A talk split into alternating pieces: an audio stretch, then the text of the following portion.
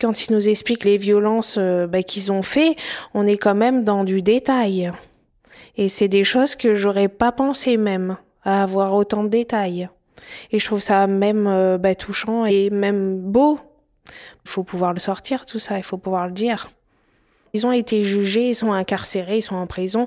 Nous, on est vraiment là pour leur faire prendre une prise de conscience de ce que la victime vit après les faits et on a besoin aussi d'eux parce que eux nous permettent euh, bah, de répondre à des questions que nous, victimes, on se pose aussi.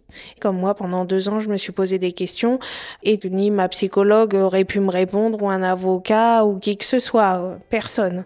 Les réponses sont seulement dans les paroles d'un auteur leur montre ma blessure au bras pour qu'ils puissent avoir aussi l'œil de ce qui m'est arrivé et les dégâts que ça m'a fait aussi physiquement et, ma cicatrice au jour d'aujourd'hui qui est très douloureuse, qui est pas jolie du tout. Ils sont très choqués à ce moment-là. Les auteurs en arrivent même à nous dire excuse-moi alors que c'est pas eux notre propre auteur, hein, mais ils arrivent à nous dire excuse-moi parce que ils sont complètement bouleversés de ce qu'on vit. Et ça c'est le plus beau.